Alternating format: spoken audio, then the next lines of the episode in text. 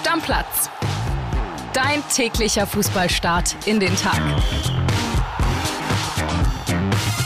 Moin, moin, liebe Stammis. Es ist Mittwoch und natürlich sind wir auch wieder heute für euch da. Und wir, das sind natürlich eure Lieblingspodcaster. André Albers, die schönste Glatze Deutschlands und ich, Kian Gaffrey. Grüß dich, André. Moin. Na, alles klar? Ich freue mich. Ja, ich freue mich auch. Äh, gute Nachrichten übrigens zu Beginn dieser Episode für alle Fans von Bayern und Dortmund. Am Wochenende wird es ja das große Meisterschaftsfinale geben.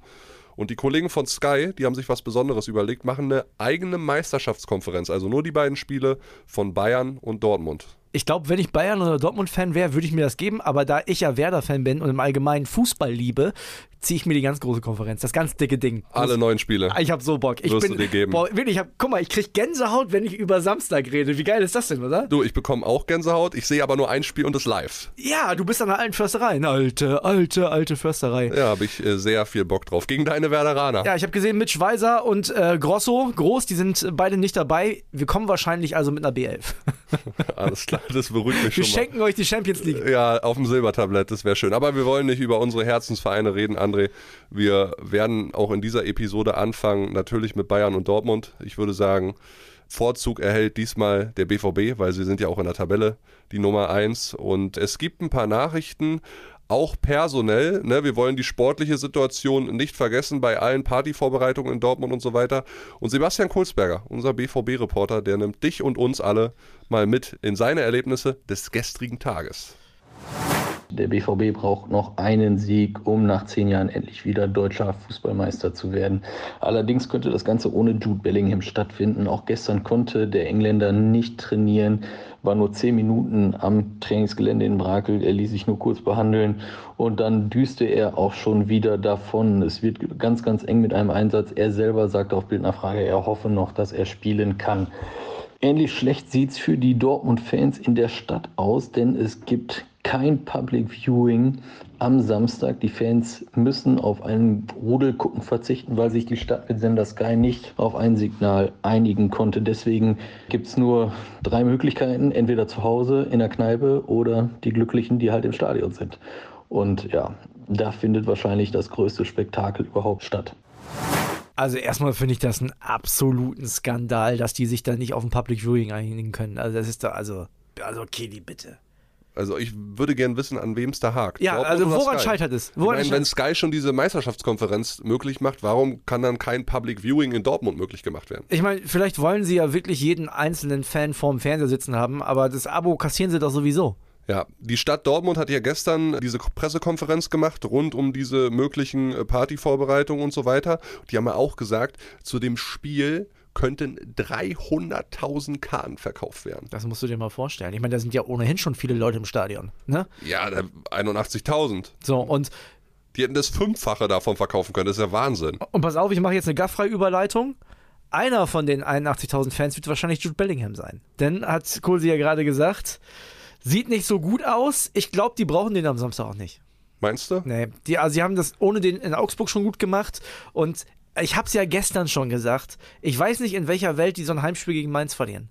Ja, klar, also egal wer von den elf Borussen da auf dem Platz steht, die werden sich alle reinhauen bis zum Vergessen, um diese Meisterschaft irgendwie klar zu machen, kann man schon so sehen. Für Jude Bellingham ist es natürlich mega traurig. Ne? In den beiden entscheidenden Saisonspielen ganz zum Schluss nicht dabei zu sein, wahrscheinlich ja jetzt auch kein Spiel mehr zu machen für den BVB, aber er hat es ja selbst gesagt auf die Nachfrage von Kohlsi, äh, dass er hofft und der wird auch wahrscheinlich alles daran setzen, dass er irgendwie nur auf dem Platz stehen kann und wenn es die letzten zehn Minuten Ich, sind. ich sag's dir, hundertprozentig ist der im Kader. Ob der am Ende wirklich spielen kann, der ist im Kader und wenn die 3-0 führen da in der 90. dann wird er auch eingewechselt.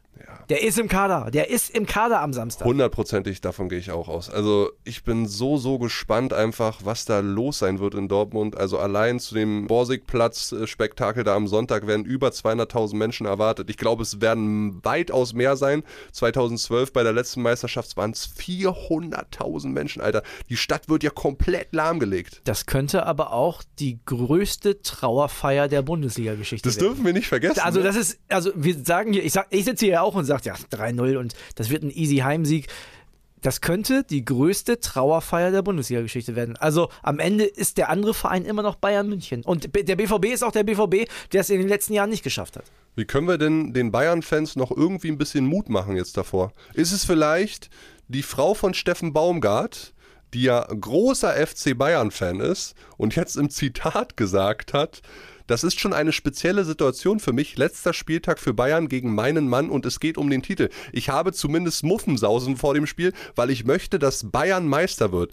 Aber ich weiß, dass Steffen gewinnen will. Das ist die Frau von Steffen Baumgart, dem Köln-Trainer. Weißt du, weißt, du, weißt du, was das Verrückte daran ist? Die Frau von Steffen Baumgart, ne? Berufliche Verbindung zur Union Berlin. Der Mann ist Trainer in Köln und selber Bayern-Fan. Ist ja total verrückt. Ja, sie hat auf jeden Fall mal in Berlin für zwei Jahre ab 2014 im Bayern Fanshop gearbeitet und hat damals auch irgendwie Kalle Rummenigge kennenlernen dürfen, auch mit einem Foto äh, gemacht mit dem.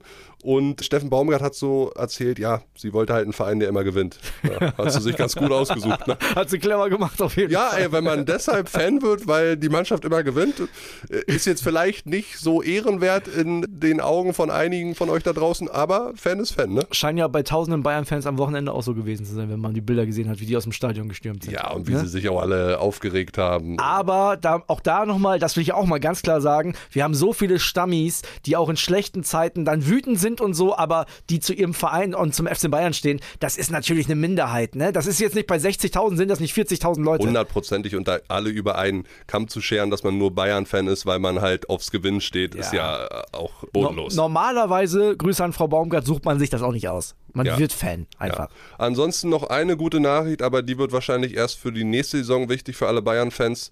Hernandez, der Innenverteidiger, der sich ja beim, bei der WM in Katar im ersten Spiel für die Franzosen das Kreuzband gerissen hat, ja. der hat gestern erste Teile des Mannschaftstrainings absolviert. Auch relativ schnell. Also gut, wir haben jetzt Mitte, Ende Mai. Ne, auch sechs Monate. Ist okay, ja. Äh, guter, äh, guter Zeitpunkt. Und wäre ja auch Quatsch, den jetzt nochmal reinzuwerfen. Wofür? Hundertprozentig. Das, das gleiche wie mit Davis, der Muskelbündelriss hat, der auch wieder im Training ist. Warum sollst du den jetzt nochmal spielen lassen? Hauptsache, die sind für den Start in die neue Saison wieder fit. Es gibt ja sowieso auch die eine oder andere Veränderung wahrscheinlich bei den Bayern. Nächste Woche ja große Entscheidung, ne? Stimmt, 30. Mai ist die Aufsichtsratssitzung, wo es um die Zukunft von Oliver Kahn gehen wird. Und André, man hört aus München, auch nach den Informationen von unseren Kollegen wie Falki, wie Tobi Altscheffel und so weiter wie Heiko, dass im Falle einer Ablösung von Oliver Kahn Jan Christian Dresen, der jetzige Finanzvorstand, einige werden ihn kennen, den sieht man immer auf der Tribüne ja. neben Brazzo. Also Gesicht und, kennt ihr auf jeden Fall. Kahn sitzen, dass der der Kandidat wäre, um diesen Vorstandsvorsitzenden Job zu übernehmen. Kann ich gar nichts zu sagen. Ich, ich, ich kenne den auch, dafür kenne ich den zu wenig finanzmäßig. Äh, der ist ja auf Kalle Hopfner damals gefolgt äh, in dieser Position, Finanzvorstand.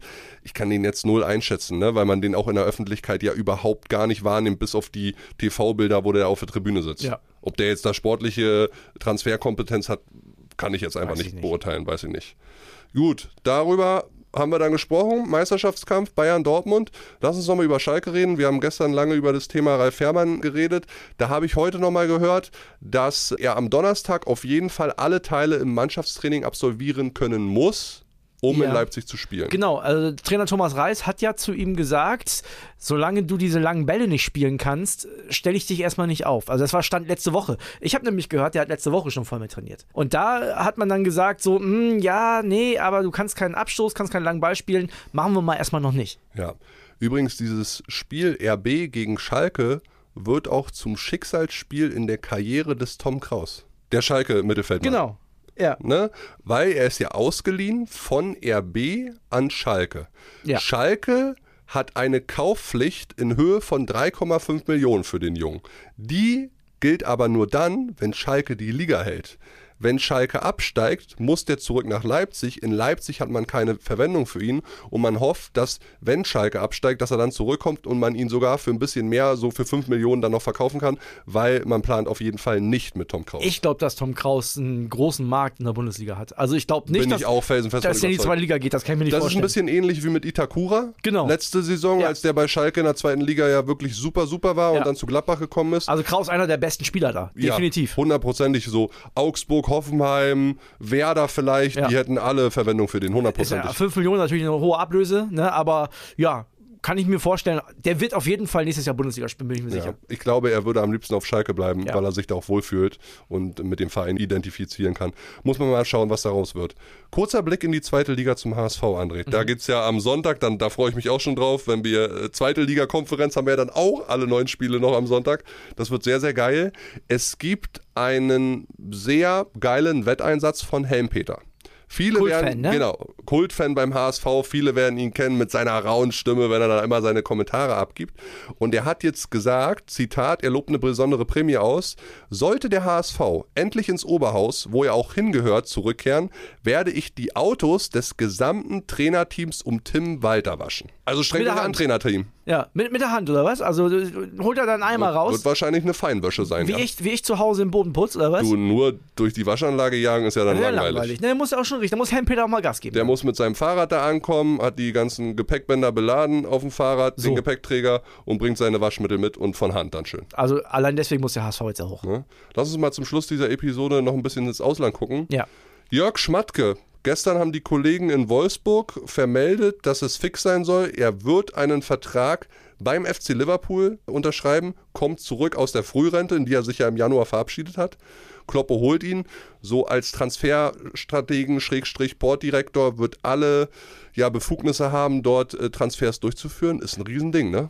Ja, sollen ja gut befreundet sein, die beiden. Und äh, ich würde sagen, bevor wir beide weiter drüber reden, Kevin Schwank, ne? unser Wolfsburg-Reporter. Kennt Jörg Ne? Schmatke sehr gut. Genau, und ihr kennt ihn auch, ne? Grüße, der junge Mann. Wir hören mal rein. Grüße. Ja, mit Jörg Schmacke bekommt Liverpool einen grandligen, aber immer ehrlichen und authentischen Experten. Für mich ein absoluter Glücksgriff für die Engländer. Aber Vorsicht, Kloppo. Schmatke hat sich in der Vergangenheit nicht selten mit seinen Trainern überworfen. Bei Wolfsburg gingen beispielsweise Labadia und Glasner im Streit. Aber Klopp kennt Schmatke. Beide sind befreundet. Und fachlich ist Jörg ein absoluter Glücksgriff. Er kennt den deutschen Markt aus dem FF und hat vor allem ein Auge für Talente. Mit klugen Transfers hat er schon viele Clubs wieder auf die Erfolgsspur gekriegt. Ich würde sagen, Gratulation Liverpool zu Schmatke. Und eines noch, augenzwinkernd, setzt nicht jeden Spruch von ihm auf die Goldwaage. Ja. Also Jörg Schmatke, man hat ihm ja immer mal wieder nachgesagt, das eine oder andere Problem mit dem Trainer zu haben, aber wenn er mit seinem Kumpel Jürgen Klopp zusammenarbeitet, dürfte das ja eine andere Voraussetzung sein. Die werden sich ja wohl jetzt nicht zerstreiten auf ihre das wäre ja total verrückt. Stell dir das mal vor. Wegen einem Job. Ja. Nee, glaube ich nicht. Also, vielleicht wird es groß bei Liverpool. Ich bin gespannt, welche Handschrift von Jörg Schmatke man nach diesen Sommertransfers in Liverpool erkennen wird. Wir gucken ja gerne auf die Insel und besonders gerne nach Liverpool, einfach wegen Kloppo, was da so passiert. Und es ist ein Riesensommer und ein sehr, sehr wichtiger Sommer für Liverpool, weil sie jetzt einfach einen Umbruch schaffen müssen. Ne? Für Minho haben sie verabschiedet, Mané ist letztes Jahr schon weg. Mal gucken, was mit Salah passiert. Van Dijk ist auch nicht mehr der Jüngste. Also da wird viel passieren, da wird viel neues Spielermaterial zu sehen sein an der Enfield Road.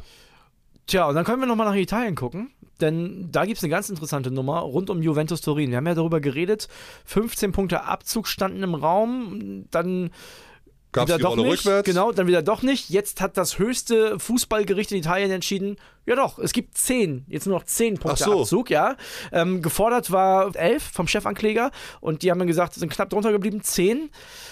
Das würde bedeuten, dass Juve aus der Champions League rausfällt, vielleicht nicht mal in die Europa League kommt, die werden jetzt siebter damit aktuell. Juve will das natürlich nicht so stehen lassen. Also Die werden wieder in Berufung gehen. Genau, nochmal ganz kurz zur Erinnerung, da geht es um Bilanzaufhübschung, ne? denn die haben Spieler mit anderen Marktwerten oder die sollen Spieler mit anderen Marktwerten angegeben haben, als sie eigentlich haben. So, Ja. ne? Und ja, Juve hat schon angekündigt, nee, lassen wir uns nicht so gefallen. Das heißt, es wird eine never-ending Story. Also ob wir Juve in der Champions League sehen oder nicht, äh, stand jetzt noch nicht klar. Juve gerade das Hertha BSC Italiens, nur ohne Abstieg. Ja, den Abstieg haben sie aber ja auch schon hinter sich, da erinnern wir uns ja auch Stimmt, alle dran. äh, ne? auch schon ein paar Jahre her. Genau. Ne? Zweite Liga mit Gigi Buffon und so weiter. Del Piero, der damals Wegen gesagt hat, Wettmafia und genau, allem. Del Piero damals gesagt, ein Gentleman verlässt seine alte Dame nicht und ist Boah. da geblieben. Stark. Ja, Ne? das wird bei Hertha nicht passieren. Italienischer Kevin Prince. Das wird bei Hertha nicht passieren. Da suchen viele das Heil in der Flucht. Ja, machen wir einen Deckel drauf, oder? Deckel drauf. Episode? War, war bunt, war voll. Also, Spaß gemacht. morgen geht's weiter. Bis dann, ciao, ciao. Ciao, ciao. Stammplatz. Dein täglicher Fußballstart in den Tag.